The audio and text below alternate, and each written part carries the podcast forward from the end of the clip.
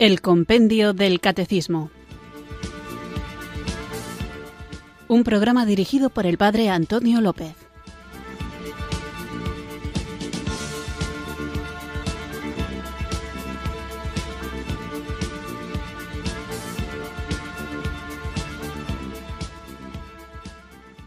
Muy buenas tardes, queridos oyentes de Radio María. Recibido un cariñoso saludo desde Irurzun, en Navarra, quienes sintonizáis una tarde más esta radio que cambia vidas, esta emisora de la Virgen, Radio María, para escuchar el programa El Compendio del Catecismo, nuestro espacio diario de formación católica en el que tratamos de conocer la fe que queremos vivir, compartir y defender. Como sabéis, el guion del programa lo va marcando el libro del compendio del catecismo con sus pedagógicas preguntas y respuestas y eh, de vez en cuando, una vez por semana, procuro que seáis vosotros quienes marquéis la estructura del programa porque intento responder a vuestras preguntas, comentarios, sugerencias. También dejo el espacio abierto para que quien quiera discrepar pueda hacerlo pero quiero dejar claro que el tema de las discrepancias no tiene nada que ver conmigo. Es decir, yo digo lo que enseña la Iglesia y que refleja el compendio del catecismo, trato de dar una explicación basándome en el magisterio de la Iglesia, pero hay algunas cuestiones que son opinables. Lo que sí se puede discutir desde la perspectiva del creyente es la explicación que doy pero no así el contenido de la fe que trato de explicar. Quiero decir que no se trata de que si lo que yo digo es correcto o no en cuanto a la explicación, y en eso sí podéis discrepar. Pero si sois creyentes, otra cosa es que alguno me diga, soy ateo y me gustaría debatir tal tema, entonces podemos hacerlo. Pero normalmente cuando hablo lo hago para creyentes, porque estoy tratando de exponer lo que la Iglesia cree y defenderlo de la mejor manera posible. Os digo esto porque más de una ocasión, espero que compartiré alguno de esos mensajes, hay quien critica y tiene todo el derecho del mundo a hacerlo, la explicación que doy porque le parece insuficiente o enrevesada o complicada o insatisfactoria. Bien, os animo a que si sois creyentes compartáis también una explicación más profunda o más convincente de aquello que os parece que yo no he explicado suficientemente bien. Lo digo porque no basta con hacer una crítica diciendo eso que has dicho no me convence. Bueno, pues si no te convence, dime por qué no te convence y dame una explicación que te parezca mejor si es que se te ocurre. Y si no, pues acepto el desafío, pero no puedo ir más allá de donde llega mi propio intelecto. Entonces no se trata de discutir conmigo. Si queréis hacerlo, podemos hacerlo, pero el protagonista del programa no soy yo. El protagonista es la doctrina de la Iglesia y el compendio del catecismo. Por eso no es la primera vez que lo digo y seguramente tampoco será la última que hay cuestiones que debemos creer como católicos porque nos han sido reveladas, luego hay otras cosas que se pueden creer como católicos porque no contradicen la verdad revelada, hay otras que hay que rechazarlas porque van en contra de lo que es la verdad revelada y que tenemos que saber discernir opciones, posibilidades, explicaciones diversas que son aceptables y otras que directamente contradicen lo que la Iglesia nos enseña y que por lo tanto como creyentes no podemos abrazar. Entonces, pidamos al Espíritu Santo que nos dé capacidad de discernimiento para distinguir unas cosas de las otras. No quiero poner ejemplos para no iniciar nuevos debates, pero en cualquier caso lo que sí quiero es que nos abramos a lo que nos ha revelado Jesucristo en la Iglesia y en la Sagrada Escritura, en ambas fuentes de revelación. No solo la Biblia, nosotros somos católicos y la Biblia ha de ser interpretada a la luz de la tradición y el magisterio. Sí que es verdad que podemos profundizar en ello, sí que es verdad que es legítimo y bueno preguntarse por qué la Iglesia interpreta de este modo tal pasaje de la Sagrada Escritura, pero no tenemos que perder de vista el hecho de que lo que se nos ha revelado es un regalo que Dios nos ha hecho y que con el libre ejercicio de nuestra voluntad orientada hacia la verdad, debemos aceptar si queremos acoger el don de Dios o podemos rechazar si no queremos acoger este don de Dios. Dicho esto, vamos a comenzar el programa de hoy que dedicaré a vuestras preguntas, a vuestros mensajes y lo hacemos invocando el don del Espíritu Santo para que sea Él el que nos ensanche la capacidad de entendimiento, el que ilumine nuestra fe y también haga dócil nuestra voluntad para aceptar todo aquello que el Señor nos quiere revelar, que en el fondo se resume en un amor inmenso que nos llama a la conversión para que podamos gozar del destino al que el Señor nos llama, que es la bienaventuranza eterna. Así que comenzamos invocando juntos el don del Espíritu Santo.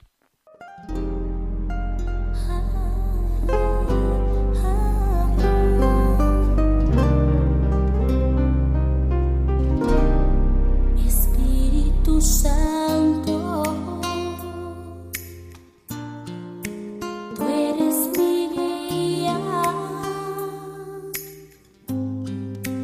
me das alegría, consuelas mi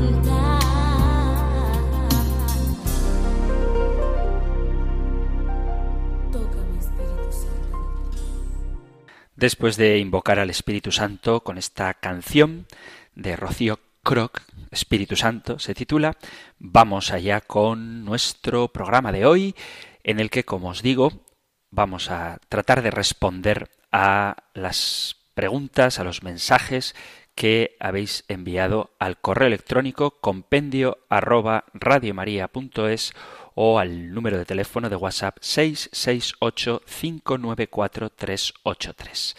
Dice un correo escueto, cuando venga el Señor se llevará de dos a uno. Dice así, tema del arrebato. ¿Cómo lo interpreta la Iglesia Católica?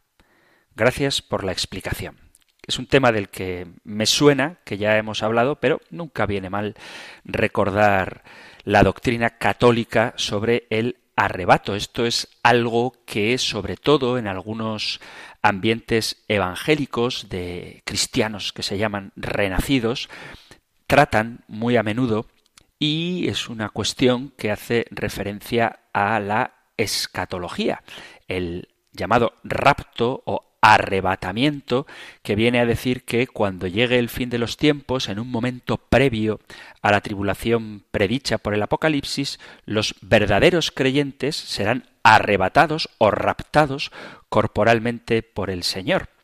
Esto me hace gracia que los mismos que creen en el arrebatamiento de los justos niegan la asunción de la Virgen María a los cielos en cuerpo y alma, cuando en realidad si te pones a analizarlo, la asunción vendría a ser un arrebatamiento. Entonces niegan la asunción de la Virgen María a los cielos y sin embargo creen en esta idea del arrebatamiento. Para entenderlo hay que enmarcarlo en un sistema de pensamiento que se llama dispensacionalismo premilenario, según el cual hay un calendario muy preciso en la historia de la humanidad aunque el reloj divino se habría parado en la época del Nuevo Testamento y sólo volverá a ponerse en marcha cuando se inicien los últimos tiempos.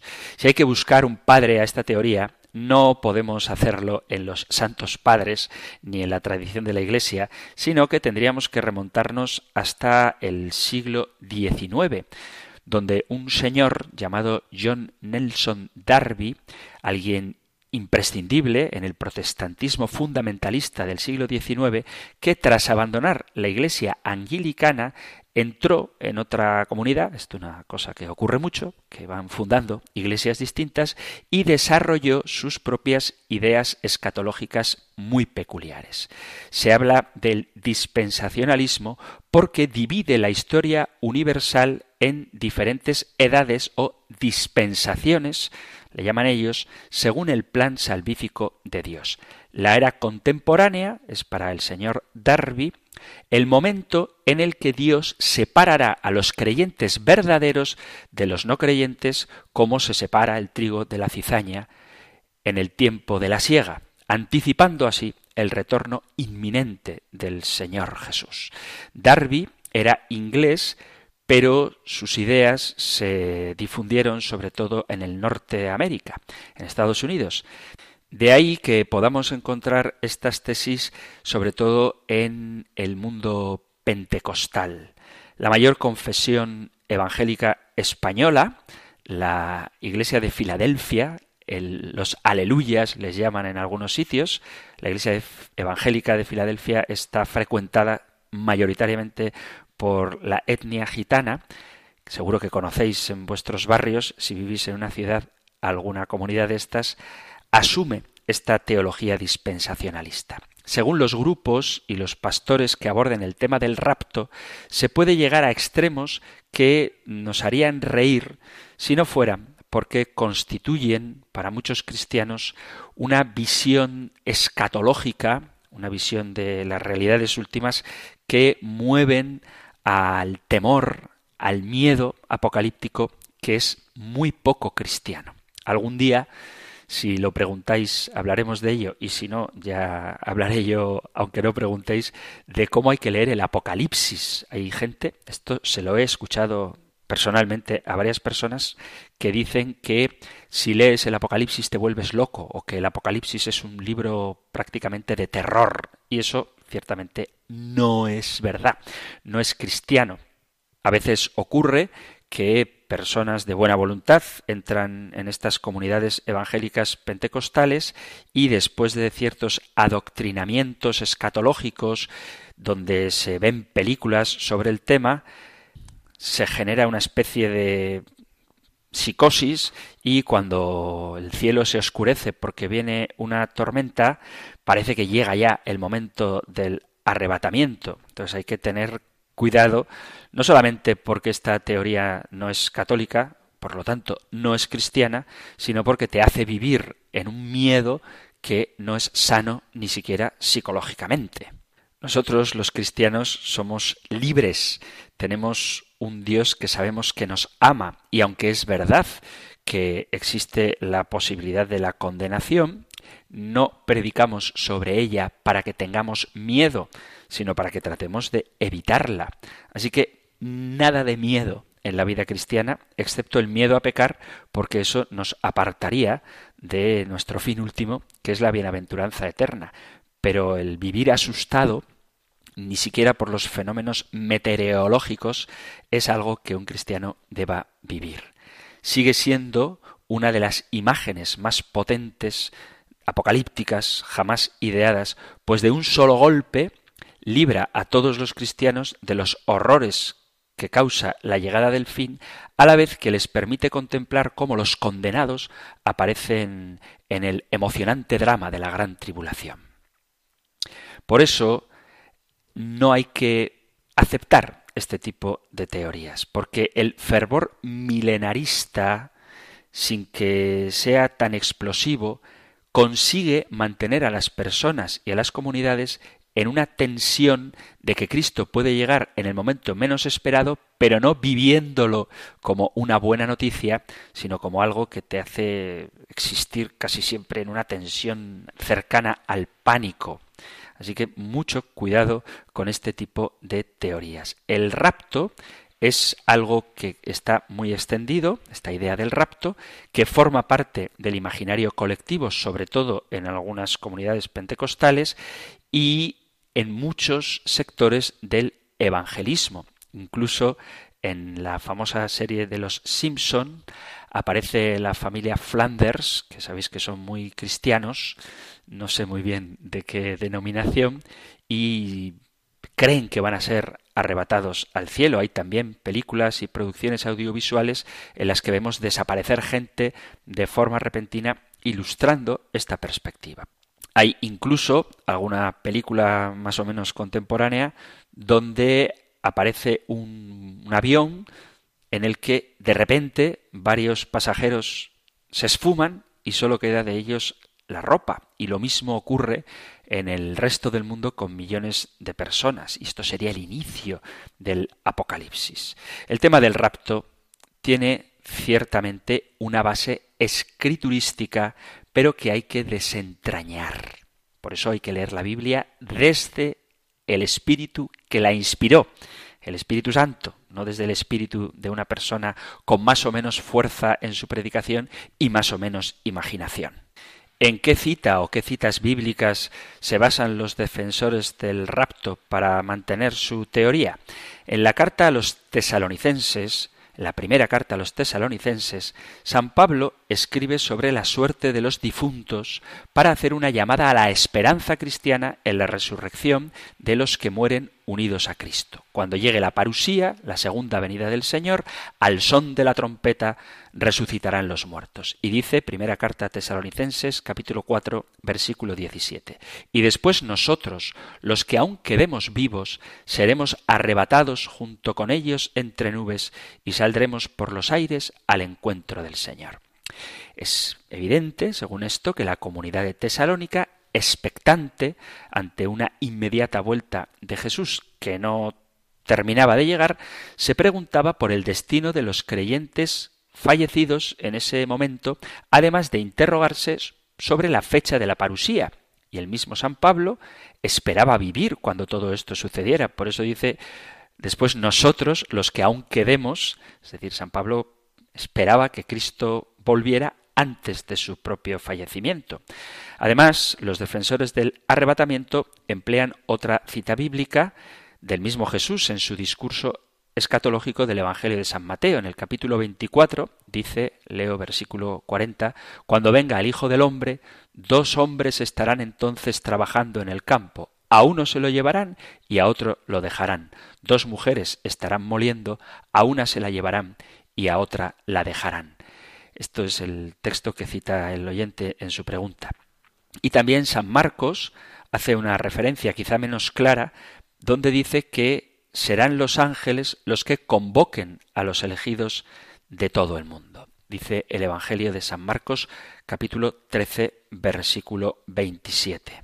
Dice literalmente, leo desde el versículo 21. Dice entonces, si algunos dicen, mirad, el Cristo está aquí, miradlo allí, no le creáis, pues surgirán falsos cristos y falsos profetas y realizarán señales y prodigios con el propósito de engañar si fuera posible a los elegidos.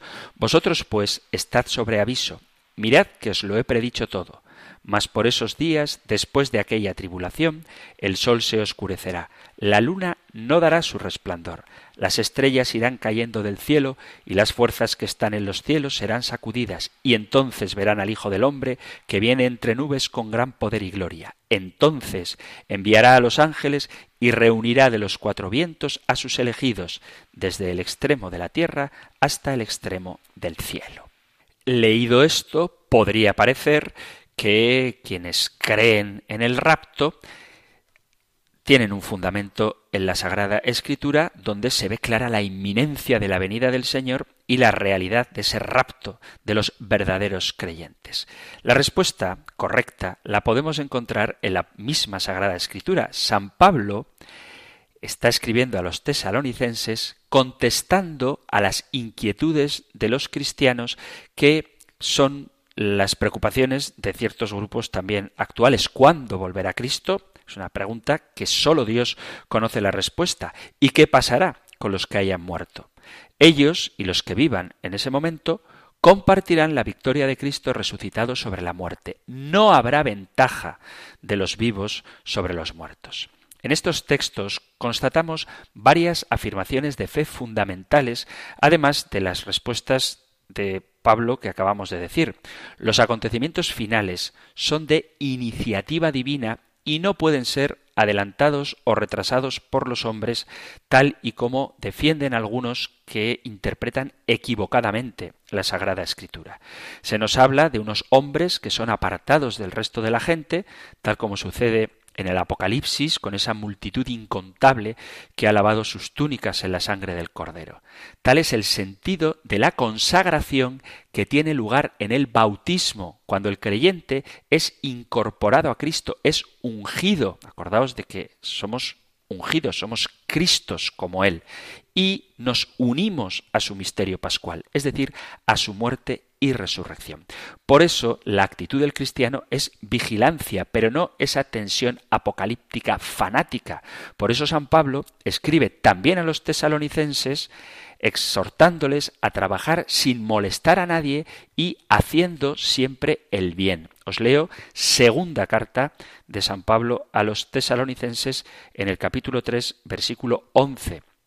Dice, porque nos hemos enterado de que hay entre vosotros algunos que viven desordenadamente sin trabajar nada, pero metiéndose en todo. A esos les mandamos y les exhortamos en el Señor Jesucristo que trabajen con sosiego para comer su propio pan. Vosotros, hermanos, no os canséis de hacer el bien. La imagen de Cristo en la parusía como un remedo secuestrador es ciertamente terrible y el tono vital que contagia no es muy optimista. En este campo del Dios revelado en Jesús no podemos aprender otra cosa que la llamada a la esperanza, no basada en cálculos temporales ni en temores paralizadores. Seremos convocados por el Señor a un juicio. Eso es verdad, pero la garantía de lo que nos ha prometido y lo que nos espera al final la tenemos, como os decía antes, en María, Madre del Señor. Y eso es lo que celebramos en el misterio de la Asunción. Su existencia entera, su cuerpo y su alma participan de la gloria de Cristo. Pero no hay que hacer una interpretación del rapto que asuste o que nos haga vivir en una tensión que no es sana. El rapto no es católico ni forma parte de la tradición, ni vais a encontrar a ningún santo padre hablando de esto. Como os decía, para buscar literatura con respecto al rapto, al arrebatamiento, hay que remontarse al siglo XVIII, a principios del siglo XIX. Entonces, el rapto es una interpretación mala de la Sagrada Escritura, no es bíblico. Nosotros no creemos en tres venidas de Jesucristo, sino en dos. La venida de Cristo en carne y la venida de Cristo al final de los tiempos, cuando todo el mundo le verá. No va a ser un rapto secreto ni una venida oculta de Jesús. No obstante, si queréis profundizar más sobre este tema, os remito al Catecismo de la Iglesia Católica y al Compendio del Catecismo. Podéis buscar en el Catecismo Mayor desde el punto 675 en adelante, donde se habla de estos temas. Y en el Compendio del Catecismo, cuando hablábamos de escatología, podéis encontrarlo en los puntos a partir del 133, donde hablamos de que Jesús ha de venir a juzgar a vivos y muertos. La pregunta 133, ¿cómo reina el Señor? La 134, ¿cómo se realizará la venida del Señor en gloria? Y dice la respuesta, después del último estremecimiento cósmico de este mundo que pasa, la venida gloriosa de Cristo acontecerá con el triunfo definitivo de Dios en la parusía y con el juicio final. Así se consumará el reino de Dios. Y después la 135, cómo juzgará Cristo a los vivos y a los muertos. Así que si queréis profundizar, podéis escuchar el podcast del compendio del catecismo en la pregunta sobre todo 133, 134 y 135. Podéis acudir a vuestro teléfono móvil, supongo que ya tendréis descargada la aplicación de Radio María para poder escuchar la emisora de la Virgen en directo, estéis donde estéis, siempre que queráis, y ahí mismo tenéis un apartadito donde están los podcasts y de una forma muy intuitiva y fácil podéis buscar los programas que queráis, también el del compendio del catecismo, donde están todos los programas anteriores.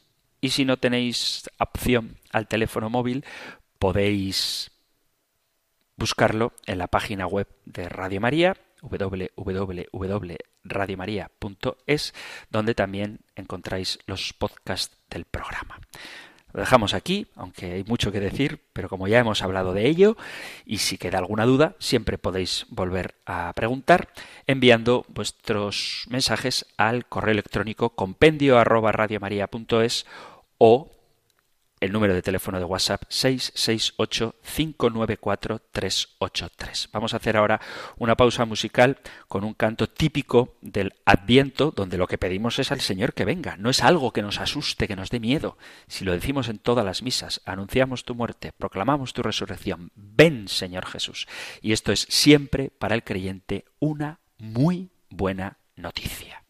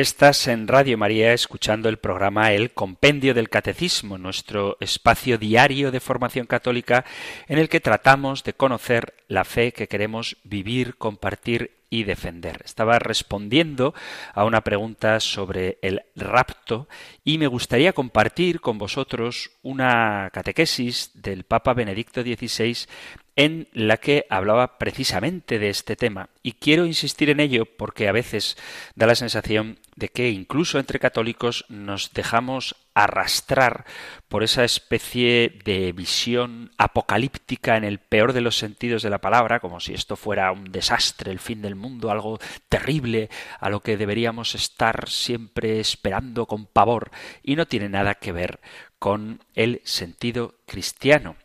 Tenemos que reflexionar sobre el tiempo presente, el que nos toca vivir y cómo practicamos nuestra pertenencia a la Iglesia, pero también sobre el tiempo futuro que nos espera cuando Cristo, como dice San Pablo a los Corintios, en la primera carta a Corintios capítulo 15, entregará todo al Padre. Por eso, todo discurso sobre las realidades últimas, sobre la escatología, ha de partir de la resurrección, este acontecimiento de las realidades últimas ya ha comenzado en el tiempo presente, dice el Papa Benedicto.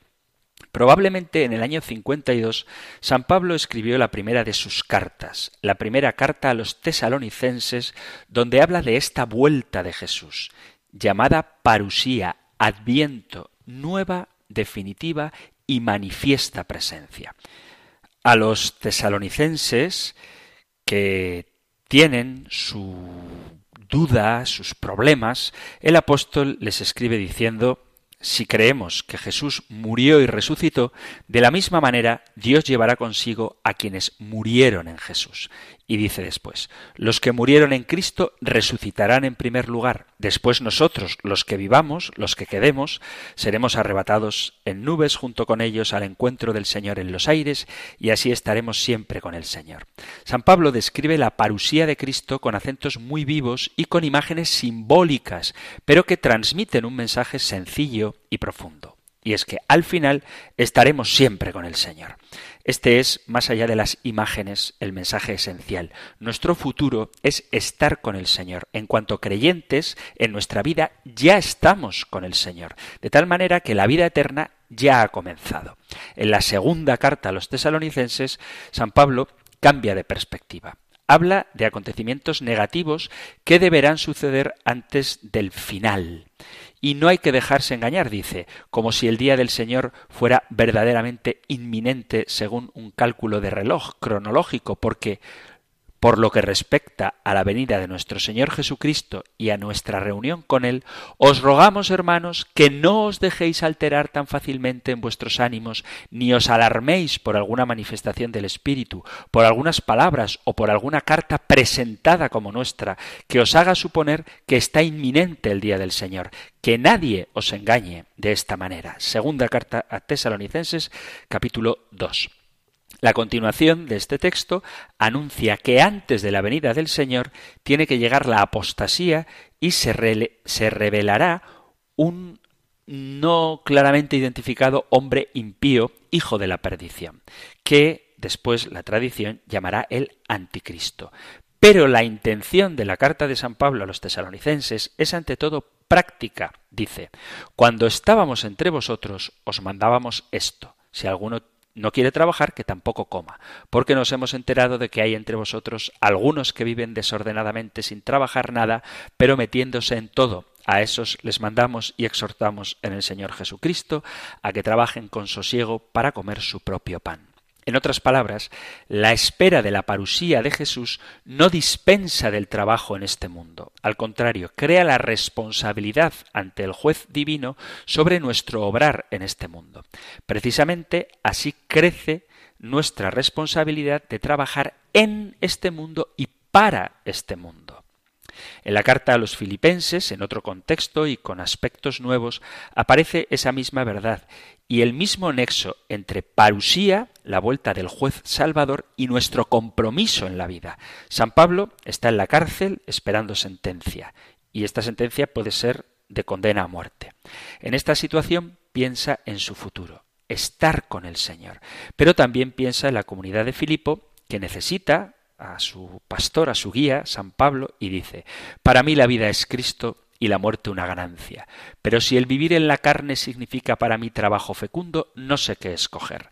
Me siento apremiado por las dos partes. Por una parte, deseo partir para estar con Cristo, lo cual ciertamente es con mucho lo mejor. Mas por otra parte, quedarme en la carne es más necesario para vosotros. Y persuadido de esto, sé que me quedaré y permaneceré con todos vosotros para progreso y gozo de vuestra fe a fin de que tengáis por mi causa un nuevo motivo de orgullo en Cristo Jesús cuando yo vuelva a estar entre vosotros. San Pablo no tiene miedo a la muerte, al contrario. De hecho, la muerte indica el completo estar con Cristo. Pero San Pablo participa también de los sentimientos de Cristo, el cual no vivió para sí mismo, sino para nosotros. Vivir para los demás se convierte en el programa de su vida y por ello muestra su perfecta disponibilidad a la voluntad de Dios, es decir, a lo que Dios decida. Sobre todo, está disponible también en el futuro a vivir en esta tierra para los demás, a vivir para Cristo, a vivir para su presencia viva y así para la renovación del mundo vemos que este estar con Cristo crea a San Pablo una gran libertad interior, libertad ante la amenaza de la muerte, pero también libertad ante todas las tareas y los sufrimientos de la vida. Está sencillamente disponible para Dios y es realmente libre. ¿Cuáles son, por tanto, como creyentes, nuestras actitudes ante las realidades últimas, la muerte y el fin del mundo? La primera actitud que debemos tener, por eso no hay miedo, es la certeza de que Jesús ha resucitado, que está con el Padre y por eso está con nosotros para siempre. Y nadie es más fuerte que Cristo, porque está con el Padre, está con nosotros. Por eso estamos seguros y no tenemos miedo. Este es el efecto esencial de la predicación cristiana. El miedo a los espíritus, a los dioses, era algo común en el mundo antiguo. También hoy los misioneros, junto con tantos elementos buenos de las religiones naturales, se encuentran con el miedo a los espíritus, a los poderes nefastos que nos amenazan. Incluso entre cristianos, cuando no se entiende bien la Biblia, parece que el mensaje del fin del mundo es algo aterrorizador. Pero Cristo vive, ha vencido la muerte y ha vencido todos los poderes que asustan al hombre. Con esta certeza, con esta libertad, con esta alegría vivimos. Y este es el aspecto en el que debemos vivir con respecto al futuro. Cristo está siempre conmigo. Cristo ha fundado el mundo futuro que ha comenzado. Y esta es la certeza de nuestra esperanza. El futuro no es una oscuridad en la que nadie se orienta. No es así. Sin Cristo, ciertamente, el mundo y el futuro es oscuro hay mucho miedo, pero el cristiano sabe que la luz de Cristo es más fuerte y por eso vive en una esperanza que no es vaga, es una esperanza que da certeza y valor para afrontar el futuro. Y ese juez es el juez salvador que nos ha confiado la tarea de vivir en este mundo según su propio modo de vivir, nos ha entregado sus talentos. Por eso nuestra actitud ha de ser la de la responsabilidad con el mundo, con los hermanos, delante de Cristo y también con la certeza de su misericordia. Ambas cosas son importantes. No vivimos como si el bien y el mal fueran iguales, porque Dios solo puede ser misericordioso. Esto sería un engaño. En realidad vivimos con una gran responsabilidad tenemos los talentos, tenemos que trabajar para que este mundo se abra a Cristo, para que se renueve, pero incluso trabajando y sabiendo nuestra responsabilidad delante de Dios, verdadero juez, estamos seguros de que este juez es bueno, conocemos su rostro, que es el rostro de Cristo resucitado, de Cristo crucificado por nosotros. Por eso podemos estar seguros de su bondad y seguir adelante con valor. La escatología nos hace entender la universalidad de la llamada a la fe, que reúne a judíos y gentiles, a los paganos y a los creyentes, como signo y anticipación de la realidad futura, por lo que podemos decir que ya estamos sentados en el cielo junto con Cristo, pero para mostrar en los siglos futuros la riqueza de la gracia. El después se convierte en un antes para hacer evidente el estado de realización incipiente en el que vivimos. Todo esto hace tolerables los sufrimientos del momento presente que no son comparables con la gloria futura, dice San Pablo en la carta a los Romanos capítulo 8 versículo 18. Se camina en la fe y no en la visión, y aunque sería preferible salir del destierro del cuerpo y estar con el Señor, lo que cuenta en definitiva, habitando en el cuerpo o saliendo de él, es ser agradables a Dios. San Pablo repite y pone en la carta a los Corintios una oración surgida en las primeras comunidades cristianas. Es este Maranatá, que significa ven Señor. Lo podéis leer, además de en el Apocalipsis, en la primera carta a Corintios, capítulo 16, versículo 22. Y este ven Señor era la oración de la primera comunidad cristiana. Y por eso el Apocalipsis concluye con ven Señor. Por eso, en nuestro mundo, que no entiende lo que es la segunda venida de Cristo, parece difícil rezar sinceramente para que acabe, para que venga la nueva Jerusalén, para que venga el juicio último y el juez que es Cristo. Por eso tenemos que volver a proclamar con valentía, con gozo, con esperanza, de una forma justa y correcta, igual que decían los primeros cristianos, ven Señor Jesús. No es que queramos que el mundo se acabe, aunque en cierto sentido estas situaciones de injusticia que a veces vivimos, tanto a nivel personal como a nivel sociopolítico, geopolítico, a veces nos pueden hacer desear que el mundo acabe. Pero no queremos que acabe en el sentido de que quede aniquilado, sino que queremos que cambie profundamente, que comience la civilización del amor, que llegue un mundo de justicia, paz, sin violencia, sin hambre. Todo esto lo queremos. Pero ¿Cómo puede suceder esto? Solamente en la presencia de Cristo. Sin la presencia de Cristo nunca llegará un mundo realmente justo y renovado. Y aunque sea de otra manera, totalmente y en profundidad, podemos y debemos decir también nosotros con gran urgencia en las circunstancias de nuestro tiempo, ven Señor, ven a tu modo, del modo que tú sabes, ven donde hay injusticia y donde hay violencia, ven a los campos de refugiados, ven a los lugares donde estalla la guerra, ven donde domina la droga, ven también entre los ricos que te han olvidado, que viven solo para sí mismos, ven donde eres desconocido, ven a tu modo, y renueva el mundo de hoy. Ven también a nuestro corazón y renueva nuestra vida. Ven a nuestro corazón para que nosotros mismos podamos ser luz de Dios, presencia tuya. Y en este sentido debemos orar insistentemente, Maránata, ven Señor Jesús, para que estés realmente presente en nuestro mundo de hoy y lo renueves mientras aguardamos esa renovación definitiva que tendrá lugar en la parusía. Una vez más debo pedir perdón por entretenerme demasiado en una pregunta, pero puesto que hay muchos incluso católicos que ven el fin del mundo como algo trágico, me parecía importante esta reflexión que, como os digo, es inspirada en una catequesis del Papa Benedicto XVI. Vamos con otro mensaje, esta vez enviado al número de teléfono de WhatsApp 668-594-383, que dice al reverendo Antonio López Fernández, que explica el compendio del catecismo. Hoy, como todos los viernes, he escuchado completo su programa y lo grabé en el móvil. Así como en directo fue imposible entenderle su veloz y complicado discurso de por qué el don de la fe católica lo tiene y lo ha tenido una ínfima minoría de la humanidad, que lleva viviendo más de un millón de años en este planeta, pues lo he podido volver a escuchar tres veces en esta noche y con ningún fruto, por lo enrevesado, injustificado e y cero increíble.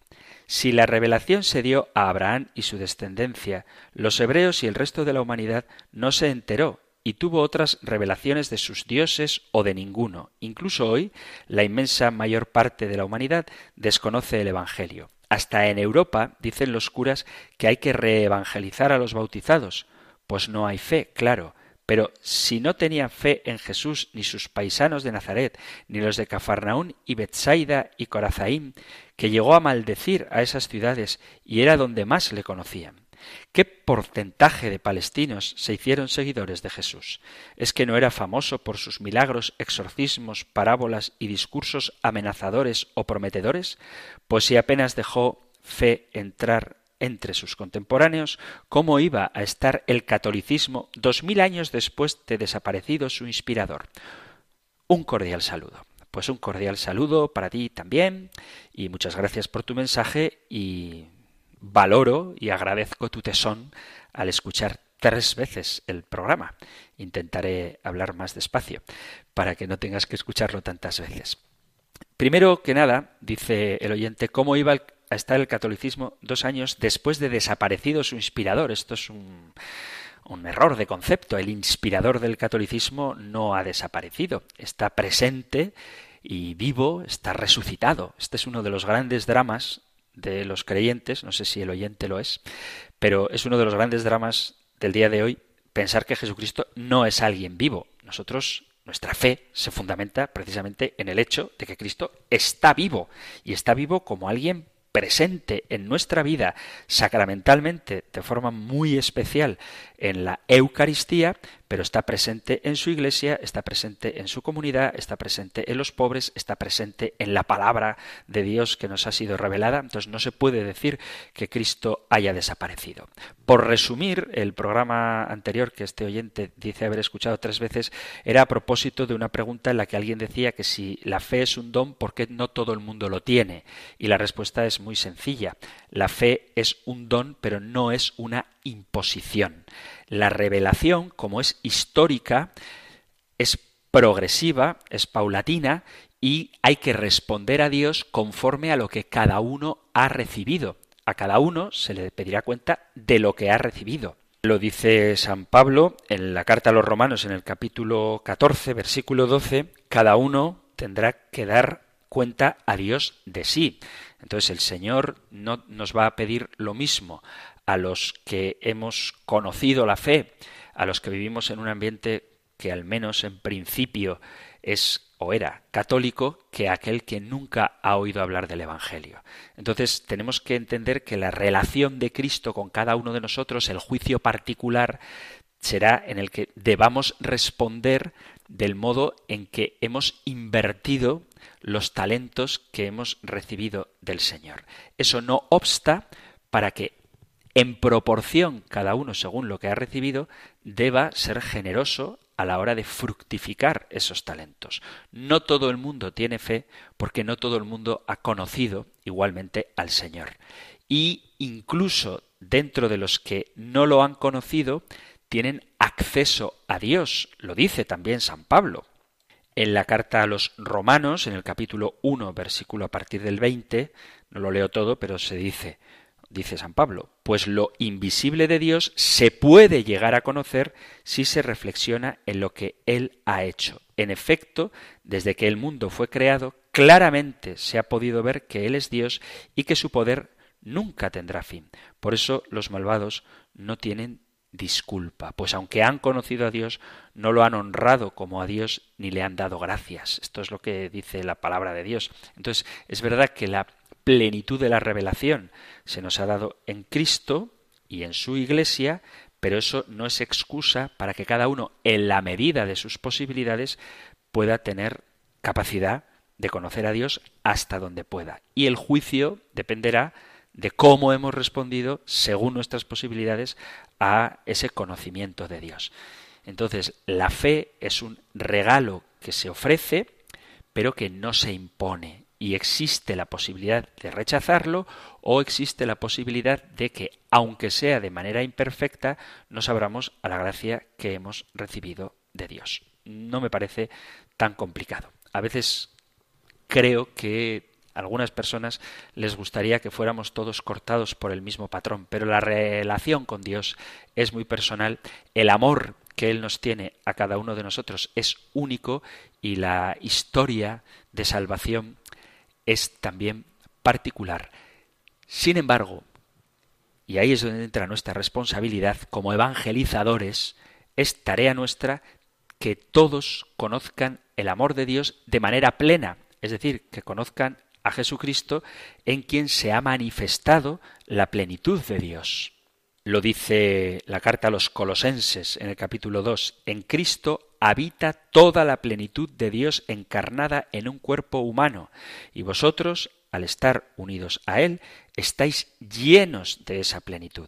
Entonces, lo ideal es que el mundo, el hombre, cada hombre, pueda participar de esa plenitud de Dios que se da en Cristo. Por eso es urgente la tarea de la evangelización, porque la cuestión y aquí vuelvo al tema escatológico que hablábamos hace unos minutos, no es simplemente si te salvas o no, sino que te unas a Cristo y que te unas a Cristo cuanto antes, porque el gozo del cielo se empieza a pregustar ya en la tierra cuando estamos unidos al Señor, en su iglesia, en su cuerpo. Por eso, si queremos ofrecer la salvación, no hay que pensarla únicamente en un sentido trascendentes, quiere decir, en el sentido después de esta vida, sino que la salvación se empieza a pregustar ya aquí y ahora. Entonces, si una persona que no ha conocido a Dios, pero ha respondido bien a lo que ha tenido acceso, se salva por la misericordia del Señor, tenemos que procurar que ese gozo que va a experimentar en la vida futura por haber respondido bien a las pistas que Dios le ha dado, tenemos que procurar que lo goce ya en esta vida abrazando la plenitud de ese amor que Dios nos ha manifestado en Cristo. Por eso es tan urgente la evangelización, por eso es tan importante el testimonio que debemos dar todos los bautizados, para que nuestros hermanos que están llamados a la salvación empiecen a disfrutarla cuanto antes, y eso se hace conociendo a Jesucristo y viviendo en Él, en su cuerpo, que es la Iglesia. Se ha terminado el tiempo para el programa de hoy. Os agradezco mucho los mensajes que habéis enviado. Os animo a que lo sigáis haciendo y aunque tenéis que ejercitar la paciencia conmigo, porque quizá no respondo todo lo rápido que sería deseable, creo que es importante que maticemos bien las cosas para tener argumentos a la hora de defender nuestra fe y sobre todo para que conozcamos eso que la Iglesia nos enseña, aprendamos a vivirlo y, como os decía, seamos capaces de compartirlo, de testimoniarlo, de sembrar por el mundo esa luz que Cristo quiere darnos, esa luz que es Él mismo. Termino recordándoos que podéis enviar vuestros mensajes al correo electrónico compendio arroba radiomaria.es, compendio arroba radiomaria.es, o si lo preferís podéis dejar vuestros mensajes escritos o un mensaje de audio en el 668 594 383 668 594 383. Terminamos recibiendo la bendición del Señor. El Señor te bendiga y te guarde, el Señor ilumine su rostro sobre ti y te conceda su favor, el Señor te muestre su rostro y te conceda la paz. Muchísimas gracias por estar ahí, gracias por escuchar el compendio del catecismo y si queréis, volveremos a encontrarnos en un próximo programa. Un fuerte abrazo.